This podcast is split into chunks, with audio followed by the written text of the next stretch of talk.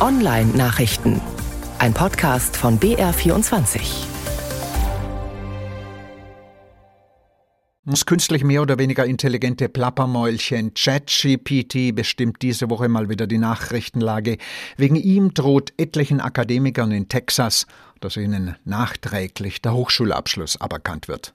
Ein Prof an der Agricultural and Mechanical University in der Nähe von Houston, der meint sie beim Hightech-Spicken erwischt zu haben.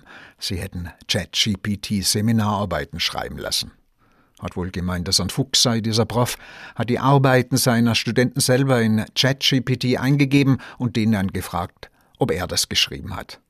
So kommt man Schummlern aber nicht auf die Schliche. ChatGPT halluziniert ständig und wenn man ihn dann noch fragt, ob er was Kluges geschrieben hat, dann dreht er völlig durch. Die Unileitung versucht, das Ganze jetzt auszubügeln.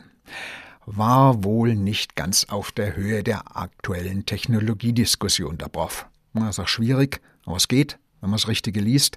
Beispielsweise das, was Steffen Albrecht für das Büro für Technikfolgenabschätzung beim Deutschen Bundestag zusammengestellt hat.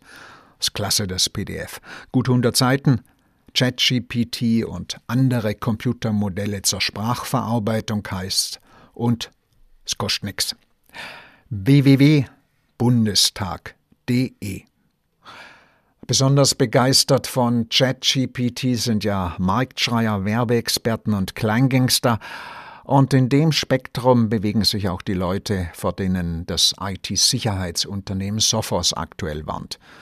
Die stellen Apps in Google Play und in Apples App Store, mit denen man angeblich bequem Zugriff auf ChatGPT bekommt, kriegt man aber nicht, sondern man wird mit allen Tricks des modernen Marketings, Pop-ups und Werbedialogen gedrängt, irgendwelche Abos abzuschließen.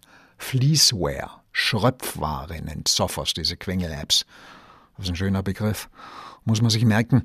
Ansonsten, wenn man ChatGPT auf dem Handy haben will, dann kann man auch einfach die Site von OpenAI ansurfen, dann die drei Punkte im Browser rechts oben antippen und dann zum Startbildschirm hinzufügen. Was man damit kriegt, ist keine App, aber genauso praktisch. Browser News. Neuen Vivaldi gibt's, Vivaldi 6.0. Sieht ein bisschen anders aus als die anderen Surfwerkzeuge, muss man ausprobieren ob einem das gefällt. Drin ist ja eh bei fast allen das gleiche, nämlich Chromium von Googles Chrome. Der Firefox kriegt keinen Code von Google, aber Geld. Halbe Milliarde pro Jahr heißt's, damit Google als Standardsuchmaschine eingestellt ist. Und da bietet jetzt angeblich Microsoft dagegen für seine neuerdings so ambitionierte Suchmaschine Bing. Hat's verdient der Firefox das Geld, egal wer es zahlt, und wenn einem die Suchmaschine nicht gefällt, dann kann man sie ja unter Einstellungen ändern.